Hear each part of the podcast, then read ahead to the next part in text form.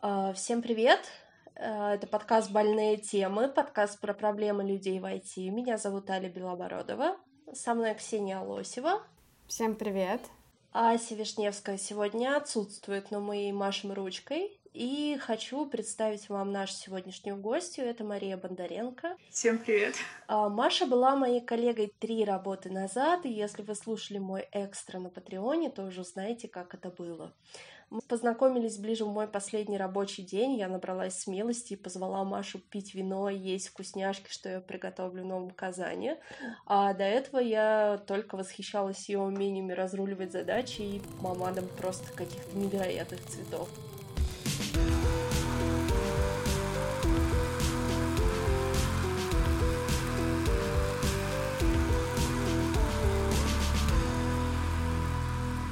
Маш, расскажи, чем ты занимаешься, кто ты такая, что ты за покемон? В целом, наверное, тогда с предыстории а, я вошла в IT в 2011 а, Так получилось, что мне предложили работу в университете.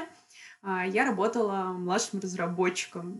Значит, я на 1С писала нашу внутреннюю систему. Проработала там два года, это было прикольно, но в какой-то момент произошла такая небольшая реструктуризация, и поэтому так получилось, что помимо разработки я еще попала в службу поддержки, занималась диспетчеризацией и вот этим вот всем.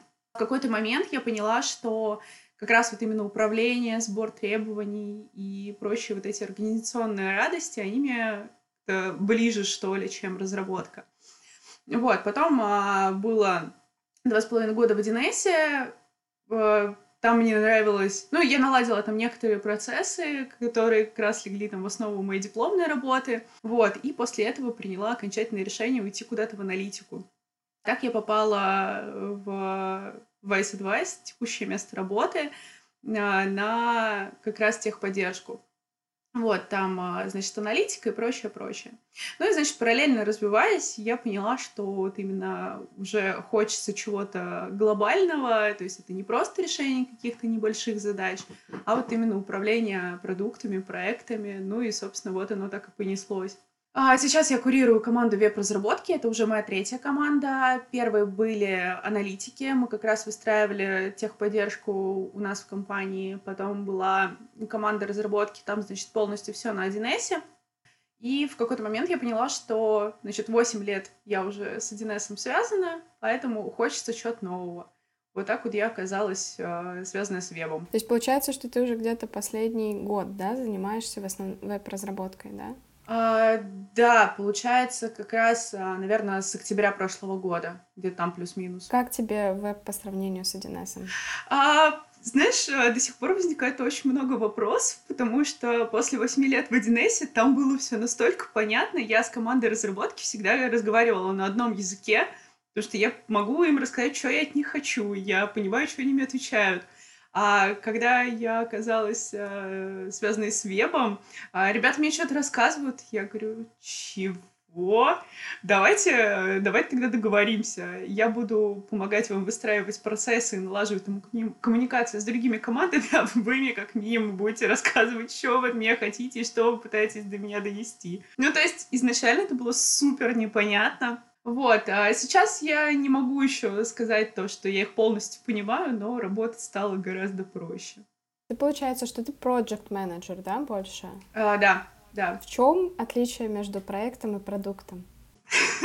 Слушай, на самом деле такая довольно холиварная тема. Я знаю, что очень многие люди закидают меня, мне кажется, камнями за мое видение этого всего. Но а, если говорить, наверное, просто, то как раз project — это про процессы, а продукт — это все таки про глобальное развитие, про бизнес. Вот, как раз про бизнес мне не так интересно, про бизнес и про деньги, сколько про разработку и процессы. У меня было ощущение, что в каждой компании разница между проектом и продуктом — это какая-то абсолютно уникальная вещь.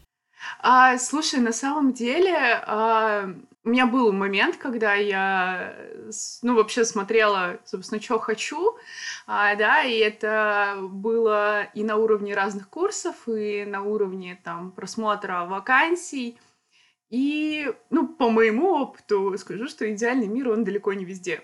То есть, если мы говорим про идеальный мир, то разница между продуктом и проектом абсолютно огромная. Вот. Но на практике во многих российских компаниях, по крайней мере, с которыми я сталкивалась, продукт, проект, неважно, просто как ты назовешь этот корабль, он пытается лететь. В целом, да, вот я, например, я координатор продуктовой команды. И у меня есть а, как продуктовые задачи, так и проектовые. Ну, то есть, как бы ок, меня это устраивает, это местами прикольно. Тебе вообще опыт разработки помог в том, что ты перешла в project management? Или наоборот, чем-то останавливает? А, помог, помог, безусловно, потому что это как раз начиналось с аналитики, то есть я могу, не знаю, те же там запросики какие-то минимальные сама написать, да, и плюс я понимаю, а, как устроены процессы, я могу вместе с командой а, оценивать, не знаю, трудозатраты, могу понять, там, то, что они предлагают, это ок, не ок, да, естественно, там не на каком-то высоком уровне но, тем не менее, я могу иногда высказать свое мнение там, по архитектуре, по технологиям. И мне кажется, это очень круто, когда ты можешь с командой разговаривать на каком-то около одном языке. Не происходило такого, что ты приходишь, говоришь, мне нужна эта фича, они тебе говорят, но это технически невозможно, и ты вместо того, чтобы стукнуть кулаком по столу, сказать, нет, я сказала, значит, я хочу, ты такая говоришь, не, ну у меня, в принципе, есть опыт разработки, действительно фигня какая-то получается, и уходишь. Не знаю, а, ну, раньше мы сталкивались с тем, что ребята говорят, это невозможно, потом мы собирались, например, ну, там один человек говорит, что это невозможно, мы собираемся с командой и какие-то пути находим. А сейчас, э, мне кажется, все гораздо проще, когда я прихожу, рассказываю ребятам, а, что и зачем мне надо, я задаю в целом, наверное, один вопрос, э, сколько? То есть я не задаю вопрос, можно это сделать или нет. Я спрашиваю, сколько на это времени потребуется. Слушай, а Продукт или project management — это профессия, в которой может человек прийти с нуля, то есть вкатиться в нее из другого, или предполагается, что тебе нужно все-таки приходить уже имея опыт в IT? А, мне кажется, можно. Можно спокойно войти. Ну, то есть было бы желание. Если это интересно, почему нет? Но я в целом, наверное, считаю, что во многие профессии можно, можно просто зайти. Ну, то есть я знаю много примеров, когда люди просто э, кардинально поменяли свою жизнь, и вот теперь они, например, там продукты, проекты, кондитеры, ну, по-разному. Должны ли быть какие-то определенные качества характера либо личности, чтобы это было легче войти в эту профессию? Софт-скиллы софт-скиллы, особенно у проекта, мне кажется. Ну, потому что без этого вообще прям никуда. Ну, то есть, если ты не умеешь а, договариваться с людьми, а, принимать какие-то решения командно, ну, сложно. Не представляю, не представляю, как можно а, как раз всем этим управлять, если у тебя на уровне софт-скиллов не очень. На самом деле, мне кажется, что сложно получить, наверное, продуктом или проектом первую работу в IT, просто потому что предполагается, что за тобой, если ты только-только пришел, то за тобой там точно полгода минимум ходить будут, и то и год. Одновременно с этим, наверное, все-таки описание вакансии, описание профессии предполагает, что ты несешь ответственность за кого-то другого. То есть получается, что с тобой будут слишком долго нянчиться, когда ты уже, по идее, должен сам ходить и всем раздавать задачи.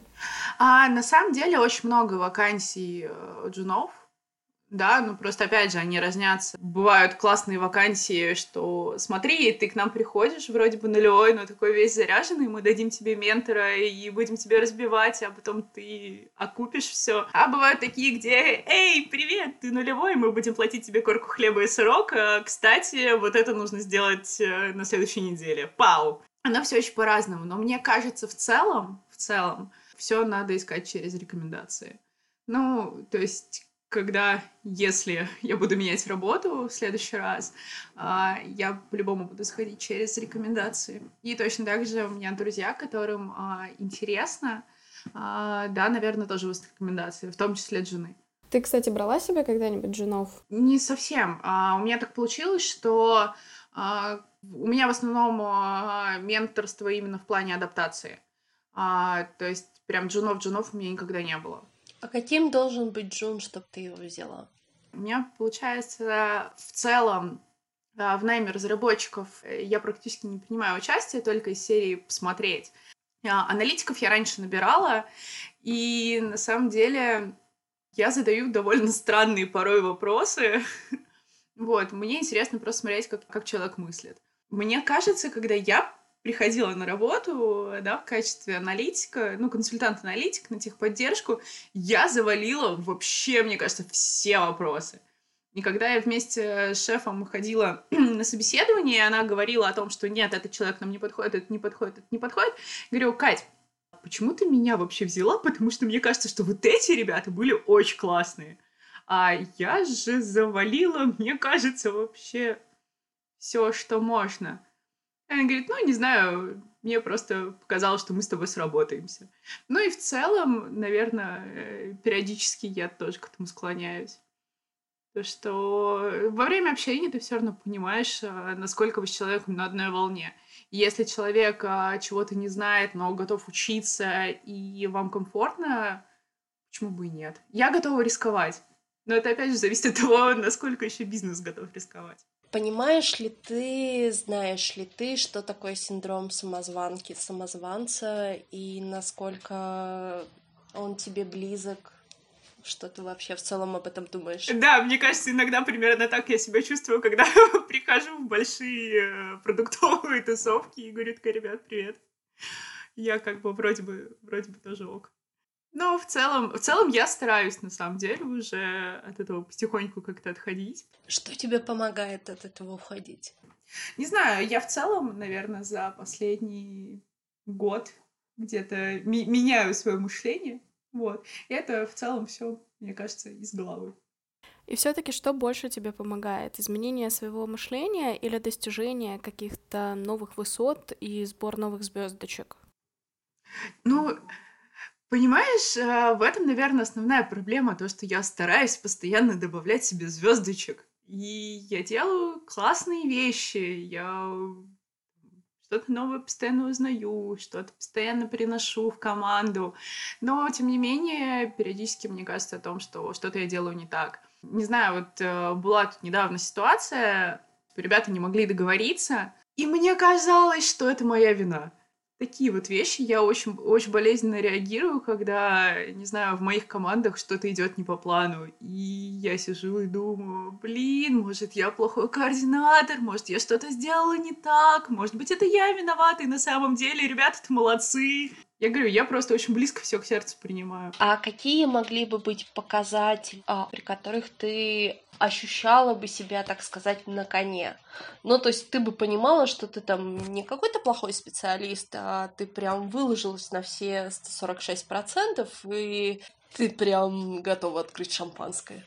Я говорю, вот то, что мы сейчас запускаем, я чувствую свое, свое влияние да, на все эти процессы. И когда у нас все получится, я буду от души благодарить э, там, 15 человек, э, с которыми мы полгода шли плечо к плечу, плечом к плечу, и себя в том числе. Ну, то есть, когда мы запускаем что-то классное, я чувствую свое участие в этом. Ты чувствуешь себя самой главной среди них? А, нет, нет, не чувствую. Но в этом-то прикол команды, особенно с плоской структурой, когда главных нет. Когда есть просто люди, которые понимают, а, зачем они это делают, и у каждого есть, а, не знаю, своя роль в этом процессе, главные не нужны. И это очень круто, на самом деле, работать в таких командах, потому что в предыдущих местах работы такого скорее не было. И вот здесь уже там три, три, три моих команды, они, они классные, мы классные. А не бывает прикола такого с плоской структурой, что поскольку ответственны все и никто, то люди, которые, соответственно, меньше хотят ответственности, они просто не проявляют инициативы, а те, у кого, соответственно, гиперответственность, они ее на себя берут, но при этом не получают какого-то должного вознаграждения, потому что, ну а что, у нас же структура плоская, это не главный. Все, ну, говорю, все опять же зависит от людей. Но э, В этом-то, наверное, прикол моей роли во всем этом процессе, то, что если, если никто не хочет э, брать на себя какую-то ответственность э, или где-то где что-то идет не так, то как раз я-то все это и подхватываю. Ну, потому что все заинтересованы в том, чтобы все было ок, но ответственность, она все равно где-то где-то где вот тут. Ты, получается, уже сказала, что ты такой человек, который самый ответственный. Ты получаешь за это какое-то вознаграждение, я не знаю, то есть со стороны команд или со стороны компании? Я не говорю о деньгах, а именно, то есть какое-то признание твоей заслуги. Да, да. Мое чувство, чувство важности, что ли, оно иногда тешится, когда мне говорят такие, блин, ты классная. Спасибо, спасибо. Мне на самом деле, я очень падкая на, на блестяшечки, на комплименты. И поэтому, когда мне что-то говорят хорошее, у меня аж это а, тучки рассеиваются. Вот это вот все. Касательно командного вклада, вот что ты будешь делать, если у тебя в команде есть человек, который тебя очень сильно раздражает, но он при этом хороший специалист? А, блин, сложно, сложно, сложно. А я стараюсь разговаривать, начинать с этого. А, да, если если что-то идет не по плану, а, опять же, то есть я, я изначально, конечно, переживаю, потому что я все очень пропускаю через себя, о чем, да, и говорила чуть раньше. Вот, но стараюсь разговаривать. Если у меня не получается, моих ресурсов недостаточно, или просто мы не можем договориться, да, соответственно, стараюсь подключать шефа. Мне, мне нужно какой-то, не знаю, взгляд со стороны на это все. Ну, то есть я стараюсь все проговорить, я не отрицаю, что, допустим, где-то проблемы бывают там, с моей стороны, но я не люблю, когда так получается. Поэтому я, я стараюсь разбираться с причинами и с последствиями. За какое качество или набор качеств ты бы попросила немедленно человека, пожалуйста, уйти с проекта твоего? То есть вообще не это, не, не разбираюсь в том, насколько он хорош как технический специалист. Про личное вот это вот все, но именно в плане качеств. А, я всегда стараюсь разделять рабочее и личное, и если я понимаю, что мне, типа, капец неприятно общаться с человеком, но он классный специалист, я оставлю вот это, что он мне не нравится как человек, потому что нам нужно делать классные вещи вместе. Ну, а если бы, например, его качества, они начинали влиять на других людей, они... А, есть ощущение, что я не очень понимаю твой вопрос. Ну, Бывает такое, что люди как бы специалисты классные, но софт-скиллы у них очень сильно хромают. То есть они, например, не способны с первого раза согласиться и начинают разводить спор на два часа про самую мелкую вещь, да. Или там бывают люди, которые там категорически не приемлют чужой критики, например. Ну, и, скорее всего, у них это сочетается с тем, что они других людей критикуют, э, почем зря. Вот. И такой человек, он будет же создавать очень негативную ситуацию в команде, что будут постоянные какие-то конфликты. Не проще будет э, ему в рамках компании или даже в другой компании найти, соответственно, себе другую работу, где это будет больше приниматься. Не, но ты говоришь именно про команду. Ну да. Да, то есть просто кто-то смежный. А, Слушай, у меня не было, э, ну, кейсов именно в таком формате. Э, у меня были ситуации, когда я понимаю, что э, у человека не получается, ему не, ну, как бы не хочет что-то делать исключительно потому, что именно не нравится там сам проект. Вот не лежит к нему душа, сердечко, это вот все. В таком случае мы рассматриваем в том числе перемещение между командами. И иногда это бывает очень эффективно. А, да, то есть если есть понимание того, что человек э, не приживется нигде, да, и то есть в целом есть проблемы, не знаю, с квалификацией, с коммуникациями и прочим, то иду к шефу. Ну, в целом у нас это так работает. Ну, то есть я не принимаю каких-то глобальных э, кадровых решений, то есть э, и мне не хочется на самом деле принимать эти решения. Но я могу донести свою точку зрения до руководства. Ну, то есть получается, что ситуации обычно заканчиваются, в принципе, на благо всех. Ну, конечно. Но, понимаешь, а, тут опять же, а, в моем мире, если ты выходишь на работу, ты должен кайфовать от того, что ты делаешь. Ну, то есть, если тебе не нравятся процессы, если тебе не нравятся люди, то называют вопрос, а что ты вообще тут делаешь? Зачем? У тебя всегда было что-то кайфовало, или были какие-то моменты, когда... Да нет, были, конечно. А, были моменты, когда я, допустим, хотела уйти. Да, это вот в том числе, а, это было в прошлом году, а, я пришла к шефу и сказала, что все, 1С, 1С меня бесит, вот тошнит уже, столько лет, столько лет, хочу, хочу чего-то нового. Хочу digital, хочу, не знаю, сайты, хочу мобилки, хочу машинное обучение. А вот это вот все больше не хочу. Вот, а, но опять же, да, это мы возвращаемся к тому, говорили в плане того, что мне нравится компания, мне нравится команда, у меня классные отношения с коллективом. В целом, то, чем я занимаюсь, это было круто. Но по, ну, там, по функционалу. Но по стеку больше не интересно. Да, в, в тот момент у меня была прям лютая такая депрессия, я ходила и, ну, как бы про себя ныла, такая, блин, хочу я здесь работать, не хочу я здесь работать, и люблю я людей, и у меня есть незавершенные проекты, но больше не хочу.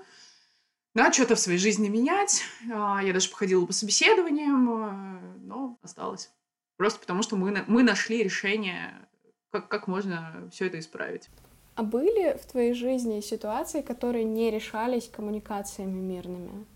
Ну, то есть просто мы так с тобой разговариваем, и получается на самом деле такая очень правильная картина того, что если что-то не нравится, приди поговори, что все можно мирно решить, но как-то вот ну, не знаю, на моем опыте, например, бывало такое, что либо я пропускала какие-то важные коммуникации, либо со мной не хотели разговаривать. Вот был у тебя опыт, когда вроде бы там ты стараешься, кто-то другой старается, ничего не срастается, и вместо нормального разговора конфликт и скандал? А, знаешь, э, это... Спроси, спроси меня об этом через пару месяцев. Почему? А, потому что сейчас а, есть вопрос, который мне нужно решить. Если не получится, я расскажу тебе об этом через пару месяцев. Хорошо, через пару месяцев выйдет такой короткий апдейт от Маши, Хорошо. где она расскажет, получилось ли ей решить мирно. Вот, а, но я пока вот как раз буквально а, в пятницу я сидела, накидывала, рисовала, что вообще можно сделать. Вот, если интересно, могу об этом рассказать. У тебя же получается, что вся твоя работа — это какое-то ежедневное принятие решений по поводу того, всего пятого, десятого. У тебя бывает ситуация, когда ты просто больше не можешь принимать решения, там, я не знаю, по-моему, это называется decision fatigue. Слушай, когда процесса становится больше, чем я могу вытянуть, вот в, в этом случае я говорю, что все, достаточно. Ребят, дайте я вот разберусь вот с этим, а вот это больше, ну, нет. Вот ищи, ищите кого-нибудь, давайте куда-нибудь в другое место отдадим, давайте кого-нибудь еще подключим, потому что я больше не вывожу. Ну, такое тоже бывает. Но вот именно апатия, когда просто я больше не могу. Ну, вот она, наверное, только вот в тех моментах, когда именно я чувствую, что есть какие-то проблемы именно там где-то с коммуникациями. Ну, такие моменты у меня бывает, руки опускаются. Бывает такое, что к тебе приходят, вот говорят такие, типа, Маша, какого цвета должна быть кнопка красная и зеленая? Ты на них смотришь и говоришь, просто решите это сами, пожалуйста. Да, да, бывает, бывает. А, мне, знаешь, э, основное, наверное, э, ну это опять же к чему пришла. Мне главное, чтобы эта кнопка была. А какого она будет цвета, абсолютно все равно. Потому что сейчас мне нужно, чтобы эта кнопка появилась, и она работала. О том, какого она будет цвета, давайте поговорим. А, через две недели мы подключим нашего дизайнера, и мы обсудим, какого она должна быть цвета. Но просто я хочу послезавтра обновиться, и мне нужна эта кнопка. И плевать, где она будет. Ну, то есть про, про, просто надо. Давайте, давайте потом обсудим, ну, какие-то типа, детали. Да, да, бывает, конечно, бывает. Насколько сложно бывает подружить требования заказчика и бизнеса? Бывает ли такое, что ты становишься, так сказать, адвокатом той или иной стороны? А, бывает, бывает, а, но смотри, а, что получается. Я иногда, ну, там, когда я знаю, что сейчас запустится что-то типа суперсложное, непонятное, и, допустим, я не совсем согласна с этой концепцией, да, а, то есть в идеальном мире что происходит? Я встречаюсь с заказчиком, мы разговариваем, мне рассказывают, что происходит, Потом я иду к команде, рассказываю, команда, смотрите, вот нужно сделать такую-то штуку, потому что, потому что это вот важно для того-то, это принесет там столько денег, да, вероятно, да, или это там поможет, э, ну, типа, клиентам просто потому что вот это не нравилось. Да, и мы радостно делаем, потом я прям, смотри, вот такая вот классная штуковина у нас получилась, вот. А, а иногда бывают а, случаи, когда так не получается, и я кого-то из команды беру с собой на вот эти предварительные встречи, да, то есть, а, чтобы а, сразу уло... ну, уложилось в голове вообще, что заказчик хочет, не только у меня, но и у разработки, чтобы в случае чего ребята могли точно так же задать вопросы. Разработка не сопротивляется, что им добавляют встреч? Слушай, бывает, бывает, но в целом на вот такие вводные встречи от них никто еще не отказывался. Ну, то есть в дальнейшем, а, да, часть а, вопросов а, мы потом можем решать без них. И это как бы нормально. Да, я стараюсь ребят лишний раз не дергать именно на встрече.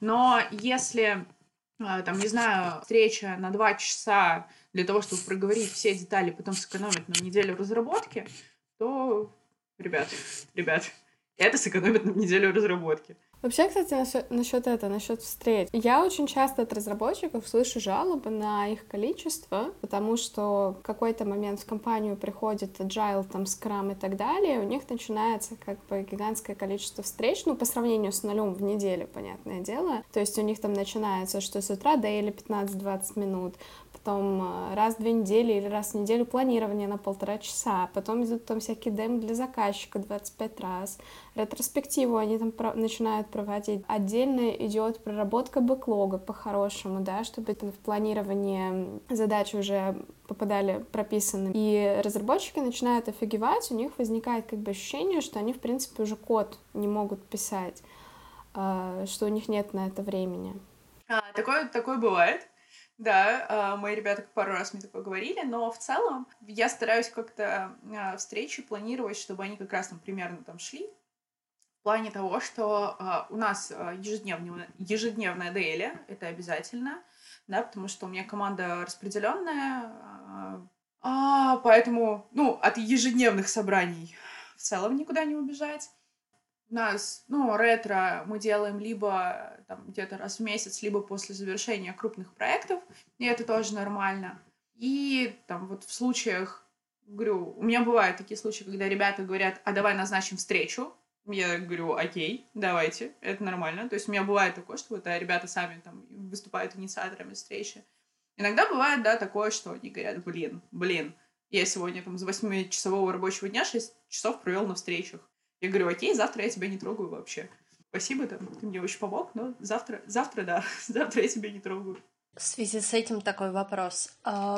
Как простому разработчику, в принципе, любому сотруднику понять, что твой продукт-проект мудак?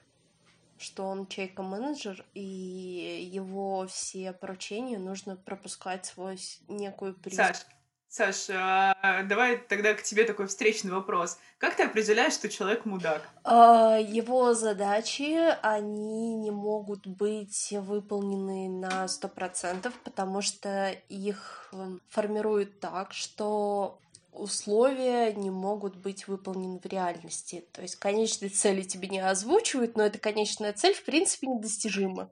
Смотри, вот ты сейчас как раз э, ну, то есть, видимо, ты ответила на, на, на то, что ты у меня спрашивала, да, потому что я тебе задавала более глобальный вопрос из серии, как определить, что человек мудак. Человек не обязательно быть, может быть менеджером, это просто какой-то рандомный человек. Так вот, э, мне кажется, примерно так же. То есть, если ты видишь, что человек мудак, вероятно, он и как менеджер мудак.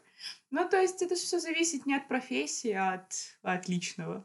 А если там у разработчика и у менеджера идут какие-то уже несостыковки, то, опять же, я за то, что, типа, многие вещи можно решить разговорами, это нормально. Ну, то есть, э, когда ребята... Ну, то есть у нас бывает такое, что ребята говорят о том, что я что-то хочу от них какую-то херню. Мы садимся и разбираемся, почему это херня. Ну, то есть, если это правда херня, я как бы признаю и говорю, окей, я, я не прав, пойду поговорю еще раз об этом с бизнесом. А иногда бывает такое, что мы выясняем, что это вроде бы и не херня, а вполне себе неплохая идея, давайте сделаем. Ну, то есть разработчику стоит э, поговорить словами через рот. Да, да, вообще неплохой навык. Да, с главным по этому проекту и выяснить о том, насколько это важно, и рассказать свои опасения. Ну, конечно, но это вот то, с чего я начинаю обычно. Я стараюсь ребятам, то есть, когда мы что-то новое запускаем, я стараюсь рассказать, а зачем оно вообще нам надо. Потому что а, вот эту первую фильтрацию, да, а, надо оно нам вообще не надо, мы проводим а, именно уже с заказчиками. Да, у нас есть какие-то там приоритизации, либо у нас там есть просто внезапные там, встречи, не знаю, где-нибудь а, на балконах или, или просто, да, где-то там между делом. И в целом то, что совсем не надо, ну, мы это просто вычеркиваем в целом. Да, то есть в целом такие довольно осознанные вещи. Поэтому если, если команда считает, что это херня, ну, ну, то есть не исключаю, да, у нас тоже такое было, но просто, блин, ребята, это прошло уже первичную фильтрацию, и как бы либо я вам сейчас объясню, как бы, почему вы не правы, да, либо я пойму, что где-то мы там ошиблись. Ну, это тоже нормально. А не происходит ли вообще такого, что продукт или проект, он находится на такой несколько расстрельной позиции с точки зрения того, что он служит буфером между бизнесом и разработкой, и, соответственно, бизнес хочет от разработки, чтобы она постоянно приносила мелкие, маленькие жертвы на благо того самого бизнеса или там абстрактного пользователя, да, то есть сделайте быстрее, сделайте костыльнее и так далее. В то время как у разработки часто просто едет куха от этого, и они пытаются, соответственно, отбрыкиваться. А продукт, э, ну или там продукт project, он э, ходит между первыми и вторыми, пытается какой-то хрупкий баланс нащупать, чтобы и фича вышла, и разработчик не уволился послезавтра. Да, конечно, но это постоянно. Мне кажется, в этом прикол. А, смотри, ну, такой вот а, случай жизни. Мне звонит заказчик, говорит, «А, Маш, а вы вот это сделали, потому что у нас завтра в 11 показ перед партнерами. Говорю, хм, а когда ты мне хотел сказать, что завтра показ? Мне говорили? Нет. Да, ну и, собственно, мы договариваемся, то, что окей, а мы сейчас там, вот там, у нас есть время до 11 часов утра, там, завтрашнего дня, мы попробуем это сделать. Ну, то есть в целом оценили, что там из говна и палок это можно собрать. Но потом ты нас просто неделю не трогаешь, потому что нужно будет привести это в порядок, потому что мы умрем. Окей, окей, всех устраивает. А бывает, что разработчик говорит, что, не знаю, я работаю до шести, ну, как бы сорян. То, что происходит там после того, как солнышко спряталось, меня уже не волнует. И ты пытаешься либо договориться, либо найти какой-то дополнительный ресурс, который в 8 часов вечера поможет тебе все это исправить. Ну, потому что капец как надо. Или, не знаю, а, привет, заказчик, я не отдам тебе завтра то, что должна была отдать, а отдам тебе там, через три дня, ну, просто потому что давай я тебе сейчас расскажу, почему. Видишь, а, а, там шеф меня учила, что, ну, изначально, что наше, наше призвание экономить а, деньги заказчиков и всячески им помогать, да, с другой стороны, мое такое прошлое разработчика, оно не, не дает мне давать, собственно, разработчику в обиду. Вопрос тогда такой, как разработки Э, которая, ну и так это, конечно, делает, но как разработки успешно противодействовать хотелкам бизнеса? Основной хотелки, чтобы разработка что-то написала, желательно в срок. А, через меня. Ну, то есть, как бы, да, да, они, они, то есть, если ребята не, не успевают, да, причем у нас опять же там есть договоренность, да, не только по срокам, но и по затратам. Когда ребят, я согласовала бюджеты, вот, э, там, грубо говоря, на все про все у нас есть там 150 часов, а, да, ну, ну, опять же, там, мы вот с ребятами сели, оценили, что нам нужно 150 часов. Я такая, окей. Значит, мы согласовали с бизнесом 150 часов, ну, и там, грубо говоря, там, на вот эту задачу у тебя есть 20. А когда э, там, 20 часов подходит, да, и ребята, вот опять же, там, это, это бывает там не в 100% случаев, но в идеальном мире должно быть так, и в целом иногда это так тоже работает, да, ребята говорят, типа, вот, смотри, ты мне выделяла 20 часов, я не успеваю, мне нужно там еще 10. Я такая, окей. Мы объясним, ну, типа, я стараюсь выяснить, почему. Да, потом иду к заказчику и такая, привет, я... У меня тут есть вероятность того, что я уйду из бюджета. Давай обсуждать. Ну, то есть, либо мы от чего-то отказываемся, либо там увеличиваем затраты.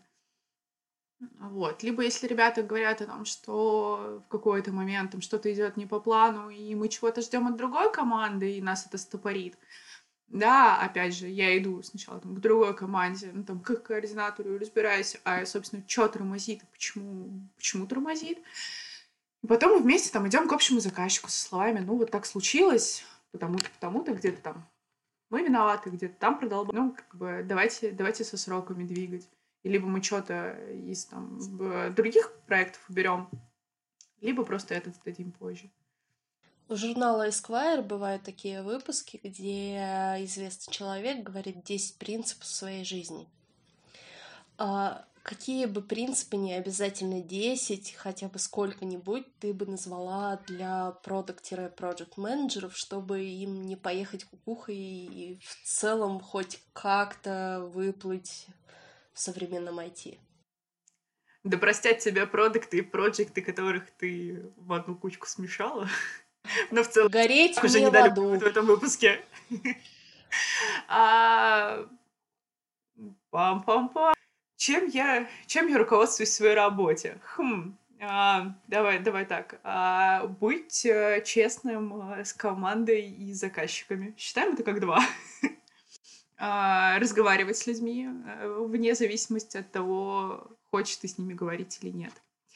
А, разделяя рабочее и личное. А, ты можешь а, относиться к человеку как к человеку, но сказать ему, что он не прав, если он не прав как сотрудник. Да, это, это в целом, наверное, блин, очень классный, очень классный принцип. А, э, еще один принцип, который я недавно, на самом деле, для себя открыла, ну как, наверное, полгода назад, и постепенно стараюсь э, им следовать, э, не спорь с руководителем. Ну, в плане того, что я начала осознавать, что а, блин, наверное, у него есть на это причины. А, раньше я постоянно сталкивалась с тем, что я... Я могла сказать шефу, что я считаю, что он не прав. Ну, потому что мне кажется, типа, он делает какую-то херню. Но со временем я начала понимать, что такая, хм, мне кажется, что он делает какую-то херню, пойду узнаю, типа, нахрена. И это, на самом деле, иногда оказывается настолько логичным. Такая, блин, ладно, ладно. Вот, поэтому довольно, довольно интересный принцип. Ну что ж, на этом мы завершаем на этих правилах жизни. Вот. Спасибо большое Маше Бондаренко за то, что она была с нами. Сегодня подкаст вели Ксения Лосева и Аля Белобородова. Помните, что вы можете послушать наш подкаст на SoundCloud, на Google подкастах и на Apple подкастах. Если вы хотите, чтобы мы появились еще где-то, то просто напишите нам в комментариях, и мы постараемся к следующему месяцу загрузить наш подкаст на эту платформу. Также не забывайте, что нас можно поддержать на Патреоне. Если вы становитесь нашим патроном, то вы можете получить ранний доступ к выпускам, дополнительные экстры из выпусков, все то, что мы записали, но не включили в финальную запись. И таким образом вы помогаете нам развиваться и делать наш подкаст лучше. Каждый раз мы зачитываем твиты наших дорогих патронов. Итак, сегодня Алина, Full Stack Developers, пишет, насколько плохо захотеть купить вибратор только потому, что он по акции. А, Алина, я не знаю. И Илья пишет, подарил на свидание перфоратор, а вы говорили, романтика мертва. Ребят, возможно, вам стоит сходить на свидание друг с другом.